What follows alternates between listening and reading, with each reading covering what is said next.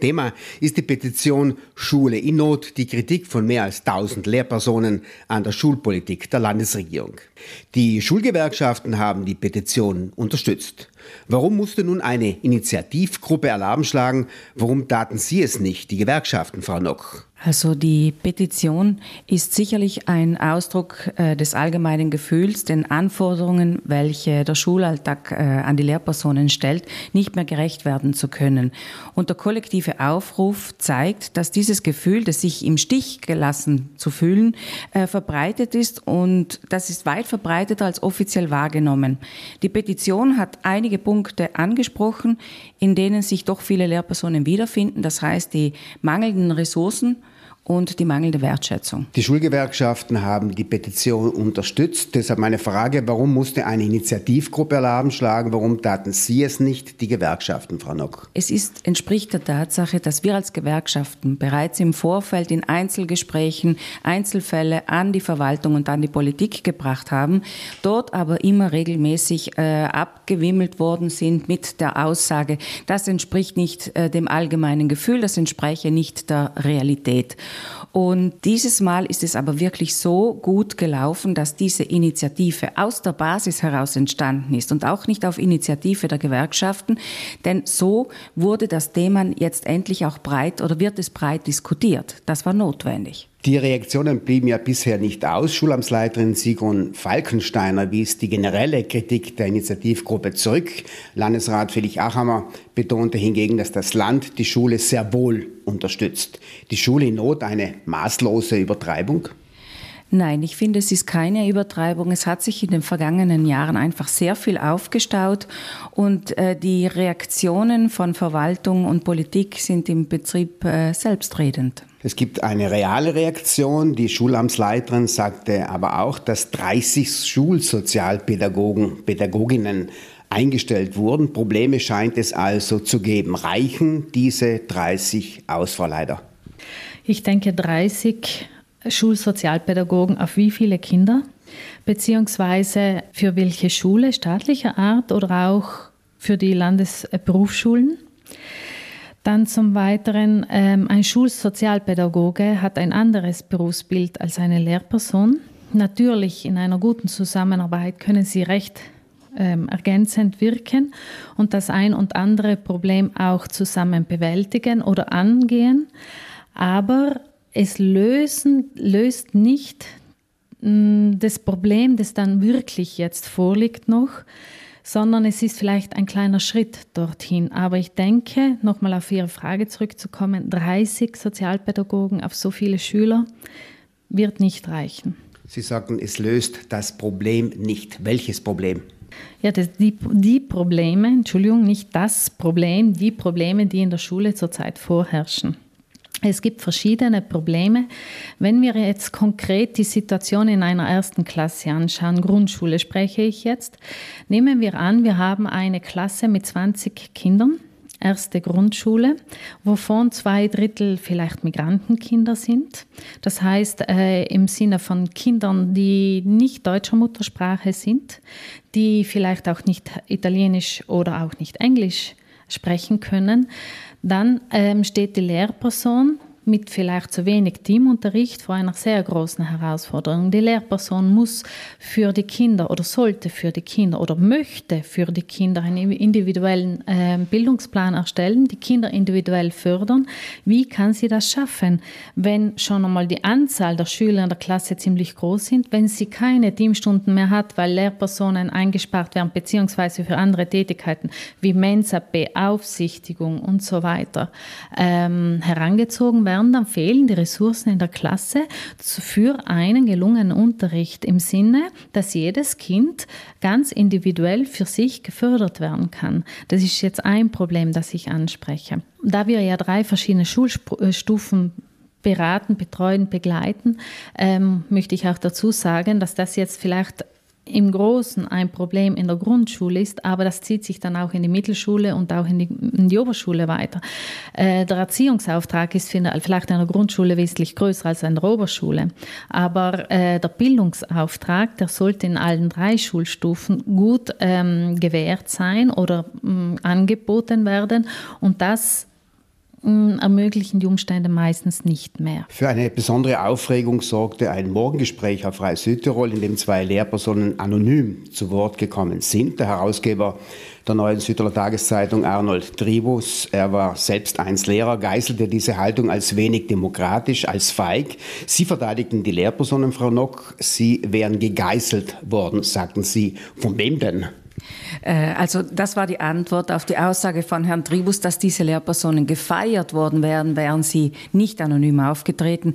Das Problem ist, dass Lehrpersonen äh, mit sehr delikaten Daten ähm, einfach zu tun haben und in dem Moment Rückschlüsse ähm, auf die Person äh, eines Schülers eventuell äh, geführt werden können. Und das gäbe ein großes Problem. Das heißt, äh, wir haben es oft da, auch damit zu tun, dass Eltern den Lehrpersonen dann auch mit äh, Strafanzeigen drohen. Und stellen wir uns ganz konkret einfach vor, diese Lehrpersonen hätten sich äh, mit Gesicht und so weiter an die Öffentlichkeit gewandt und aus dem Alltag gesprochen und gesagt, äh, wir haben problematische Schüler und so weiter, dann werden sie wirklich Gefahr gelaufen, dass sie eine Anzeige bekommen hätten. Sie wollten also nicht sagen, wir leben in einem stalinistischen System.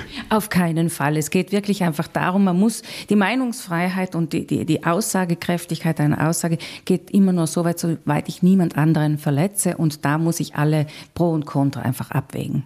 Laut der Petition Schule in Not kann es so nicht mehr weitergehen, weil vielfältige Probleme einen guten Unterricht behindern und auch verhindern. Sie scheinen diese Einschätzung ja zu teilen, Frau Leider.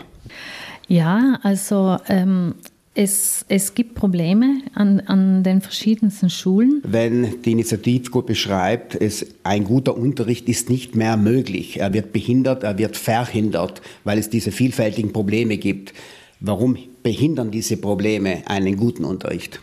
Ja, weil die Lehrperson nicht mehr imstande ist, auf ähm, Störfaktoren, die vielleicht im Unterricht ähm, vorkommen, ähm, angemessen zu reagieren, weil sie vielleicht gerade mit anderen Sachen und Tätigkeiten beschäftigt ist, weil immer mehr bürokratische ähm, Aufwände dazukommen und weil einfach ähm, dass die Lehrperson vielfach damit überlastet ist. Guter Unterricht ist nicht mehr möglich, weil die Lehrperson ähm, abgelenkt wird von, von ihrer eigentlichen Aufgabe. Die eigentliche Aufgabe wäre eigentlich die Tätigkeit als Lehrperson, indem sie im Unterricht gut planen kann, Schüler differenzieren kann, auf, auf, ähm, auf die Bedürfnisse der Schüler eingehen kann und muss, ähm, individuelle Bildungspläne erstellen kann und somit die Schüler dort abholen kann, wo sie stehen und fördern kann, wie sie es brauchen. Das wäre eigentlich die offizielle Aufgabe und die wichtigste Aufgabe einer Lehrperson. Diese wird jedoch behindert durch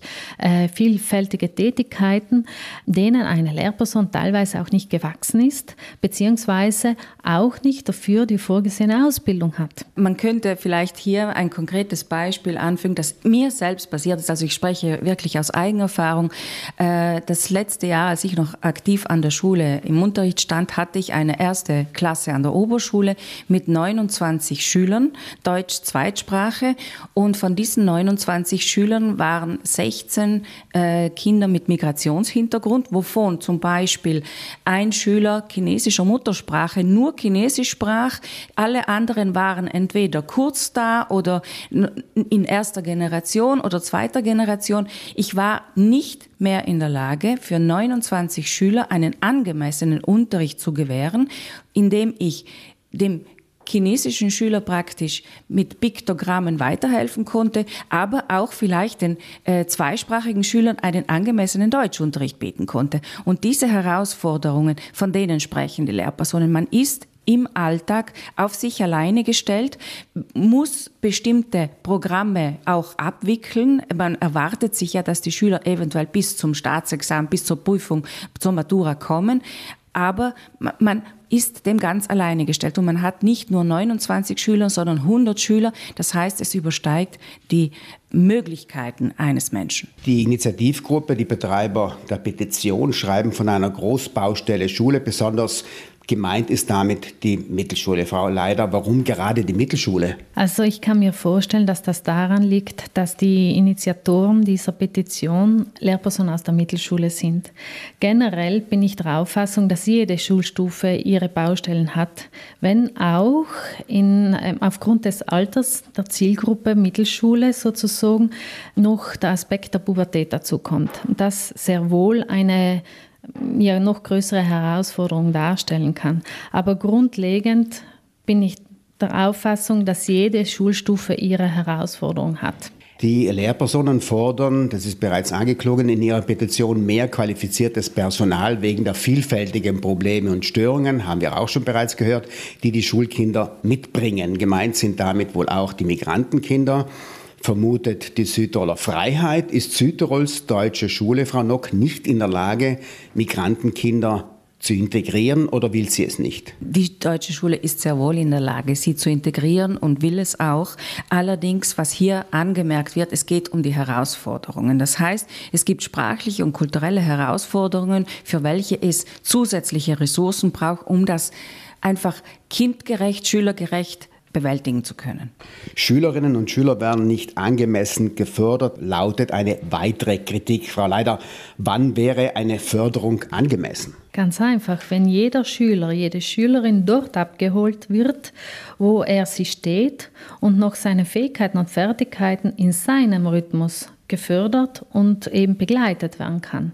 Laut der Petition zeigen Schüler und Eltern wenig Respekt für Lehrpersonen. Eltern, die beim Elternsprechtag Lehrer und Lehrerinnen beschimpfen, erleichtern nicht die Zusammenarbeit. Also was tun, Frau Leider? Also die Zusammenarbeit zwischen Elternhaus und Schule wäre von grundlegender Bedeutung und würde äh, fürs, fürs Lernen des Schülers von, ja, äh, sehr wichtig sein. Ich denke, dass Eltern sich vielfach Gedanken über Schule und Schüler machen und diese auch äußern dürfen und sollen. Es sollte aber mit Respekt passieren. Ich denke, keine Lehrperson äh, fühlt sich angegriffen, wenn eine, El eine Mutter, ein Vater äh, irgendein ähm, eine Anmerkung zum Unterricht macht, wenn sie ähm, nicht als Angriff formuliert werden. Es, ist, es liegt vielleicht auch daran, dass das Berufsbild des Lehrers oder sagen wir die Stelle eines Lehrers durch eine Person mit Maturaabschluss ähm, belegt werden kann, während zum Beispiel ein Busfahrer sicher nicht ohne das dafür vorgesehen, den dafür vorgesehenen Führerschein äh, die Stelle bekommt. Das heißt, eigentlich unterrichten gerade an, an, an, einer Grundschule kann eigentlich jeder, jeder, der einen Maturaabschluss hat. Und somit meint vielleicht auch jeder, dass er mitsprechen kann. Ein weiterer Punkt, glaube ich, ist jener, dass jede Mutter, jeder Vater sein Kind als das Wichtigste und Größte erachtet, gegen das ich auch nichts einzuwenden habe. Nur in der Schule ist dieses eine Kind eines von vielen, eines von einer Gruppe und kann nicht als äh, besonders oder extra behandelt werden und sollte auch nicht. Es sollte ja integriert sein, es sollte ja äh, ein Mitglied der Gruppe sein. Und Eltern können mit diesem vielfach vielleicht nicht umgehen. Ähm, es gibt aber auch sehr engagierte Eltern. Es gibt auch Schulen, wo die Zusammenarbeit mit Eltern sicher gut funktionieren. Äh, ich denke, es gibt so wie in vielen Bereichen solche und solche. Zusammenarbeit mit den Eltern. Wie könnten diese Eltern mit diesen Kindern erreicht werden, Frau Leider? Ich vermute, dass die Schuldirektionen das Gespräch suchen, suchten oder sind die Lehrpersonen in dieser Frage sich selbst überlassen? Ich denke, solange Gespräch stattfinden kann, kann, können auch Lösungen gefunden werden. Ob das Gespräch jetzt zwischen den Lehrpersonen und Eltern stattfindet oder die Schulführungskraft äh, mit einbezogen wird, das sei dann dahingestellt. Aber jedenfalls, solange, solange mit Respekt gesprochen wird, können auch Lösungen gefunden werden. Zudem sollte es nicht so sein, dass Probleme zuerst mit der Schulführungskraft besprochen werden. Das heißt, dass vielleicht Lehr äh, Eltern direkt zur Schulführungskraft gehen und nicht zuerst mit der Lehrperson sprechen, weil da fühlt sich natürlich die Lehrperson übergangen. Die Schulführungskraft muss sich dann aus der Situation natürlich eine objektive Meinung bilden und sich dann gegebenenfalls einfach auch hinter der Lehrperson stellen und diese auch äh, unterstützen. Wenn wirklich ähm, ja, die Situation das auch verlangt. Und es gibt einige Schulführungskräfte, die das auch tun, die wirklich auch äh, sich hinter die Lehrpersonen stellen und, äh, oder auch hinter den Eltern, je nachdem, wie die Situation das auch verlangt in diesem Moment. Und das ist sehr wichtig, dass man als Lehrperson das Gefühl hat, also die Schulführungskraft, die macht sich ihre Meinung, sieht die Sache objektiv und äh, bei Bedarf kann ich auf sie zählen. Das ist sehr, sehr wichtig. Südtirols rechte Parteien fordern einen Aufnahmestopp von Migrantenkindern an den deutschen Schulen. Grüne und Linke plädieren für ein zweisprachiges Schulmodell in den größeren Zentren. Frau Nock, kann es hier nur ein Entweder-Oder geben? Fakt ist, glaube ich, dass das aktuell praktizierte Schulmodell sicherlich ein althergebrachtes Modell ist, das nicht mehr den Anforderungen der Gesellschaft gerecht werden kann. Ob es jetzt die eine perfekte Lösung gibt, weiß ich nicht. Das kann man so nicht, sicherlich nicht sagen. Aber ich bin durchaus der Auffassung, dass man umdenken muss, breit gefächert denken muss und verschiedene Möglichkeiten andenken muss, indem man Ressourcen umschichtet, Strukturen aufbricht und komplett neu denkt. Nicht nur Eltern und ihre Kinder schätzen den Beruf der Lehrpersonen gering, teilweise. Besonders beim Lehrergehalt widerspiegelt sich die fehlende amtliche und politische Wertschätzung, wenn man so will. Fakt ist, Junglehrerinnen und Junglehrer wandern ins Ausland ab oder bleiben gar dort. Wie hat nun der Landesrat darauf reagiert? Panisch? Die Panik konnte ich noch nicht sehen. Ich glaube, er ist sich der, des, der Sachlage aber schon bewusst. Äh, wir steuern aktuell in allen Bereichen auf den Fachkräftemangel zu und gerade was den Bildungsbereich angeht, müssen wir hier wirklich die Notbremse ziehen und überlegen, wie wir das äh, den Beruf und das, das, Leben in der Schule in Südtirol attraktiver machen, damit die Jungen nicht abwandern bzw. einfach gar nicht mehr zurückkehren. Wir hoffen, dass das Umdenken nun auf höchster Ebene passiert. Schule hat einen klaren Bildungsauftrag und ist keine Aufbewahrungsanstalt, heißt es in der Petition der Initiativgruppe. Anders formuliert, ist die Schule zu einer Aufbewahrungsanstalt geworden, Frau Nock? Leider ja. Leider ist es wirklich so, dass mittlerweile die Schule in einer Gesellschaft, in der äh, die Eltern berufstätig sind, die Funktion übernehmen hat müssen, äh, die Betreuung der Kinder zu gewährleisten. Das ist ein gesellschaftliches Phänomen. Die Frage ist jetzt, die wir uns stellen müssen, können wir uns es noch leisten, dass äh, Fachlehrpersonen, die über sechs Jahre eine Ausbildung absolvieren, fachlich und pädagogischer Natur, äh, dass die für die reine Betreuung, für die reine Mensa-Aufsicht verwendet werden? Ich denke nein. Das heißt, auch hier äh, muss die Politik, und hier ist die Politik gefragt, ein ganz konkretes Umdenken starten, Strukturen aufbrechen und sagen, gut, wir haben gesellschaftliche Bedürfnisse, die müssen wir durch eine Vernetzung verschiedenster Infrastrukturen einfach gewähren. Den Bildungsauftrag kann das Lehrpersonal am Vormittag übernehmen und am Nachmittag mit Mensaufsicht und so weiter müssen wir schauen, dass wir andere Träger, Bildungsträger eventuell mit hineinholen. In der Corona-Ausnahmezeit hat sich herausgestellt, wie systemwichtig Kindergärten und Schulen sind. Hat man in der Zwischenzeit die Wertschätzung wieder über Bord geworfen? Ich befürchte ja. Wir haben alle gehofft, äh, dass durch diese Corona-Pandemie doch ein allgemeines äh, Umdenken stattgefunden hätte in allen Bereichen der Gesellschaft. Aber ich denke, jeder von uns kann bei sich selber anfangen und bemerkt im Umfeld bereits, dass wir alle Vorsätze und alle guten Prinzipien, die wir damals gefasst haben, schon längst wieder begraben, nicht nur über Bord geworfen haben. Das Schuljahr ist nun zu Ende. Der Landtagswahlkampf wird im Sommer anlaufen ob Sie es schaffen, Frau Nock und Ihre Kolleginnen und Kollegen, Schule, Bildung und Integration zu einem Wahlkampfthema zu machen?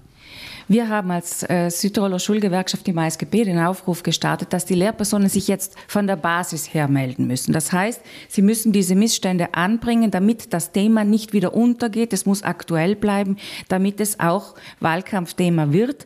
Wir haben keine politischen Möglichkeiten, da natürlich äh, dass es, das auf den Wahlkampf Kalender, auf die Agenda zu stellen, aber die Basis sehr wohl. Das heißt, der Druck von unten muss immer massiver werden. Wir sind die die Sprecher für die Basis dann, aber der Druck muss jetzt von unten kommen. Ich hoffe, dass es zum Wahlkampfthema wird. Nur so sehe ich eine mögliche Änderung in der Zukunft. Äh, ich schließe mich der Aussage von Petra Nock an. Also äh, Gewerkschaft kann einen Teil leisten, aber die Basis muss jetzt reagieren. Also es geht nicht, dass man nur lernt und blärt, man muss aktiv werden. Ich denke, eine gute Zusammenarbeit zwischen Gewerkschaft und Schule bzw. Lehrer, Basis, ähm, kann wirklich in Zukunft einiges bewirken. Und es geht nur mehr zusammen. Also Gewerkschaft alleine geht nicht. Gewerkschaft ist, ja, eigentlich äh, vertreten wir ja nur die Mitglieder, unsere Mitglieder, und es muss ein gemeinsames sein.